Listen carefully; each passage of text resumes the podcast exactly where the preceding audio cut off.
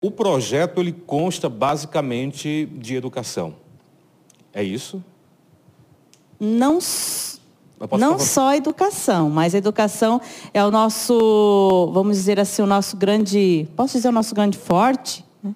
porque Madre Teresa lá no ano de 1833 que fundou a congregação, ela era uma grande, foi uma grande educadora, a qual nos inspira hoje no nosso carisma de educação. Né?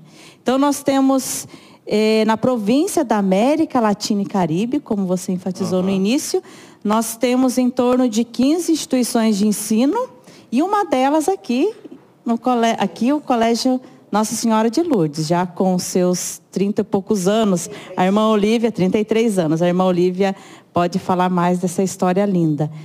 É, então, Madre Teresa é a nossa grande inspiradora no carisma da educação. Né? E continua nos inspirando muito. O projeto iniciou onde? Projeto, a congregação, Sim, você congregação. diz? A congregação nós iniciamos na Alemanha. A Madre Teresa é alemã, era alemã, e ela fundou a congregação em 1833, em outubro.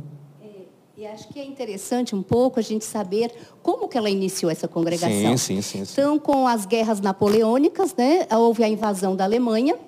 E uh, os, uh, durante aquela guerra, muitas escolas foram incendiadas. Uhum. E uma dessa, na escola de Madre Teresa, é, que ela estudava, ela tinha 12 anos na época, uma criança, que já estudava com as meninas de 15, porque ela tinha uma capacidade muito acentuada e ela foi uh, conseguiu chegar antes, né, a aquele grau de estudo e a, a escola dela serviu como local para os soldados. Então, as crianças foram retiradas de todas as escolas e ficaram sem escola por muito tempo. E o pároco daquela cidade resolveu pedir para a Madre Teresa é, assumir as crianças, se ela topava. Então, ela se preparou para isso e aos 15 anos começou então a dar aulas para as crianças que ficaram sem escola. Isso foi muito importante e, ah, com o passar do tempo, ela começou a sentir um chamado para ser religiosa e pensou, inclusive, em entrar numa congregação de enclausuradas. E o padre fez um desafio para ela, que ela chegou a conhecer as enclausuradas. Então, é, com isso, ela ah, teve uma ideia do que era ser uma irmã enclausurada. E o padre a desafiou. Escuta aqui, que tal você criar uma congregação? Ela se assustou um pouco, mas aceitou. E, ah, juntamente com outras companheiras, duas colegas, elas iniciaram o que se tornou mais tarde a Congregação das Irmãs Escolares de Nossa Senhora. E, é, ainda em vida, a Madre Teresa já pensava em outros países, não só a Alemanha, porque rapidamente a congregação se expandiu, várias cidades pediam é, escolas, abram a escola aqui na nossa cidade. Isso expandiu muito depressa e ela já tinha em mente o Brasil né, e a América Latina, outros países da América Latina, mas ela em vida não conseguiu. Né? Mas logo em seguida, outras irmãs puderam vir para cá. E também não foi simples a chegada das irmãs aqui no Brasil, porque já havia né, toda a questão da Segunda Guerra Mundial e todo aquele processo antes da Segunda Guerra, né, e os alemães não eram bem aceitos no Brasil. E isso foi uma questão. A expansão foi muito rápida, então, né? Muito rápida, muito rápida. Quando chegou no Brasil, a, a missão se instalou aonde? Inicialmente no sul? Isso, em Forquilinha, né, no Rio Grande, em Santa Catarina. Em Santa Catarina. Santa Catarina. E por ali temos as irmãs aqui, Olivia e a Veronique, que são do Sul, elas conhecem mais profundamente essa parte da história, porque logo em seguida foi em São Paulo que daí a Cristiane e eu conhecemos melhor. Muito bem, vamos começar lá da pontinha do Rio Grande do Sul. É, é. Vamos começar de Santa Catarina, Santa Catarina, onde as irmãs chegaram. Elas chegaram em 1935 e numa cidade pequena de Santa Catarina, se chama Forquilinha, e uma cidade praticamente constituída por alemães. alemães. E, e essa cidade, ao acolher as irmãs, é, com a, a, a questão da Segunda Guerra Mundial, o bispo disse que não havia mais lugar para as irmãs e elas deveriam retornar à Alemanha. E as cinco pioneiras, as cinco irmãs que vieram, elas falaram que era impossível retornar. E aí o bispo disse: Olha, nós temos um hospital em Criciúma. Se vocês assumirem o hospital, é, vocês podem permanecer. E as irmãs assumiram o desafio. E temos o hospital até hoje. Né?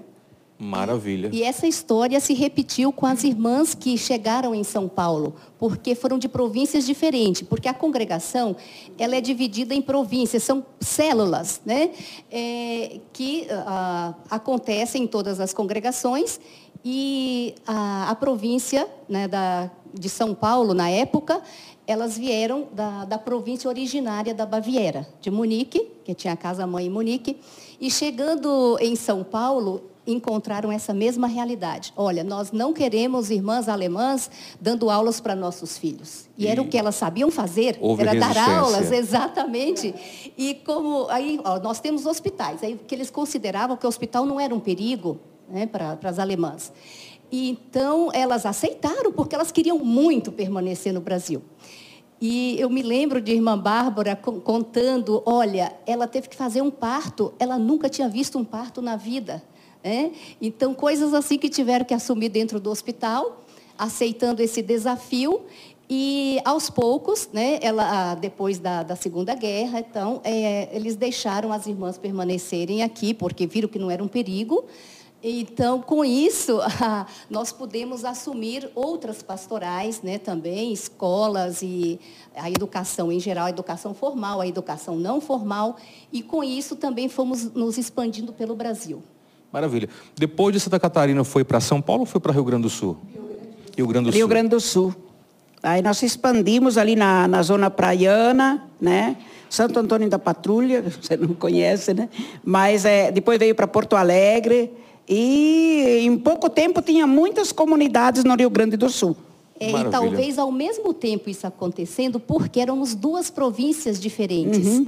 Nós viemos da Baviera, a, província, a antiga província de São Paulo, enquanto que a província de Porto Alegre era outro grupo. Veio da Silésia. Da Silésia. Da Silésia. É, que também eram irmãs escolares, todas da mesma congregação. Então, como eram províncias diferentes, tinham governos diferentes. Hum, então, cada entendi. governo gerenciava a sua parte. Né? E, então... Hoje continua nessa divisão também? Não, Não é, faz exatamente 10 anos e meio que nós nos juntamos em toda a América Latina e Caribe. Ah. Nós tínhamos uma província em São Paulo que abrangia vários. Falava São Paulo porque era o central, uhum. mas na verdade a gente estava em vários estados. Assim como a antiga província de Porto Alegre tinha a sede em Porto Alegre, mas estavam assim presentes em vários países, é, em vários estados. estados. E tínhamos a província da Argentina, que também nasceu da província da Baviera né? E tínhamos as irmãs missionárias que estavam presentes em outros diversos países da América Latina e Caribe, que vieram mais diretamente dos Estados Unidos e do Canadá. Quer dizer que só tem um hospital na congregação? Um único hospital. No mundo, no mundo, no mundo inteiro? No, da congregação toda é o único. Não teve nenhum projeto para ir para outro, outro hospital? Nós tivemos muitas propostas. Mas né? e aí? Mas não assumimos porque o hospital de, Cajaz, de Cristiúma, ele é um hospital muito grande, né? E exigiu muito, porque ele abrange todos os municípios ao redor, né? Uhum. E daí também precisa de pessoas para administrar. E as propostas vieram mais por parte das prefeituras. Nós assumimos o hospital infantil em Criciúma, né, uns anos atrás, um contrato com a prefeitura, mas não deu certo, porque o que eles assinaram no contrato não foi cumprido. Então, quando terminaram os quatro anos, nós nos retiramos. É, e essa é uma dificuldade é. para nós, Imagina. porque o hospital em Criciúma, em Santa Catarina, é um hospital que atende basicamente o SUS, né? ou seja, toda a população mais pobre da região procura esse hospital. E ao procurar esse hospital, não, ninguém fica sem atendimento, ah, mas ah, aquilo que deveria ser entregue como verba para esse, esses tratamentos todos, isso não acontece ah, como deveria ser. Né? Então, isso é muito difícil. As né? famosas interferências políticas. Exatamente. Então, assim, ano após ano, com muita dificuldade, e as irmãs que trabalham lá com muita persistência, têm um amor incrível né, por essa missão, esse trabalho, esse ministério. Então, assim, nós somos muito agradecidos ao grupo de irmãs que já passaram né, por lá, as que estão no momento presente, as lutas e também os colaboradores, porque tem muita é, gente dentro tem. daquele hospital é, que assume assim com muita garra né, esse processo e isso transforma né, muitas realidades e a população é muito agradecida. Talvez so... para completar uhum. o que a irmã Maruzana estava colocando, é, eu entrei na congregação em 1963. E eu entrei lá no Hospital São José. Porque eu tenho uma outra irmã que é religiosa e morava lá. E esta luta de verbas do público e do federal, é, eu conheci já em 1963 e continuam ainda hoje. Né? É, se atende, como a irmã Maruzânia disse, né, pela lei, nós deveríamos atender 60% né, por causa da filantropia. E o nosso hospital, todos os meses, atende de 80%, 85%, às vezes até 90%. E o governo não paga. Né? Então, hum. isso é, é, uma grande preocupação. Muito. E não expandimos também é, o, o, para outros hospitais, porque uma grande prioridade da congregação é a educação. Então, ah, tá. é, esse é Ela o encara foco. como prioridade a educação, né? É. Educação em, no, nos diversos níveis? Ou só o médio? Superior tem alguma? Temos, temos. temos. Em vários países nós temos também ah, universidades. Aqui no Brasil tem? Ah, no Brasil, no momento, nós não temos né, esse trabalho. É, temos pedidos vários pedidos para encabeçarmos aí as universidades, os trabalhos, mas por enquanto nós não assumimos. Por quê? Eis a questão. Que entra, aí entra, digamos assim, no ponto neurálgico. Não temos irmãs suficientes. Hum. É, o número de irmãs é, que temos é de muita idade. É, nós somos uma congregação que vai completar 190 anos agora no dia 24 de outubro. Então, em 190 anos, houve um envelhecimento bastante acentuado, especialmente na Europa, e, e foi diminuindo, diminuindo o número de irmãs, e hoje em dia há pouca entrada. Né? E já falou sobre isso, diminuiu bastante. A que se deve, segundo a experiência de vocês, a que se deve essa, digamos, essa queda na busca de não sei se o termo certo seria noviças, né, para entrar Isso, na ordem. É. Vocês acham que a modernidade está interferindo muito nisso? Certamente. As pessoas estão perdendo um pouco dessa, desse espírito de religiosidade? Ou mudando o tipo de religiosidade. Né? Talvez nós temos que é, estar aberta para as novas formas de viver a religião hoje. Uhum. Né? Os conventos como o nosso, o antigo, de 190 anos, talvez não chame mais tanto a atenção da juventude. É, não que nós vivamos da mesma forma que 190 anos atrás, de jeito nenhum é, nós estamos justamente buscando novas formas. À medida que o tempo vai passando, nós também vamos procurando responder aos sinais dos tempos. Só que eu acredito que tem muitos pontos nessa, nessa sua pergunta, que é o seguinte. Houve diminuição de número de filhos nas famílias. Começa por aí. Antigamente se tinha oito, sete, dez é filhos. É? Hoje é um, dois. Então a família não tem muito interesse que seu filho ou sua filha, no caso nosso aqui, filha, né, possa ser uma, uma irmã de uma congregação, porque quer ter descendentes. Então, meio que orienta seus filhos para o casamento. E ah, isso dificulta um pouco. E tem também a, a questão do que a sociedade hoje vive. Né? Quais são os valores para essa sociedade? Né? Então, tudo isso são questões para nós também. Nós também estamos nos perguntando sobre isso. Né? É, hoje, nós, eu acho, acredito que a vida religiosa, muitas congregações, nós nos voltamos demais para um trabalho muito intenso, né? somos grandes trabalhadoras. Né? São quantos, vocês têm um número assim de quantos no Brasil hoje, irmãs? Cento, uh, na América Latina e Caribe, nós somos 160 para administrar tudo. É.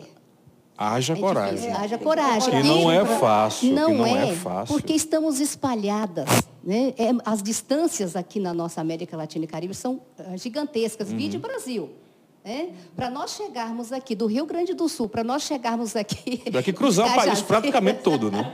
Foi uma loucura. Né? Então, assim, é, é muito interessante essas distâncias, dificultam, mas não impedem. Né? porque nós temos a unidade entre nós é fortalecida. É um trabalho né? de amor, Justamente né? pelo carisma. É, um traba... é o amor, né? Pela, o amor. pelo- Uhum. E, é, por favor, E irmã. também a, a nossa província, a província latino-americana e Caribe, ela está é, em seis países. Aham. Então, Porto Rico fica lá na ponta, né? Vera. Depois Honduras, Peru, Argentina, Paraguai, Brasil.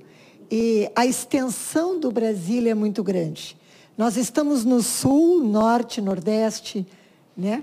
Então, é, sudeste, essa extensão, ela exige também, exige trabalho, exige é, deslocamento, né? Então, nós temos várias coisas assim que influencia para esse movimento todo, né?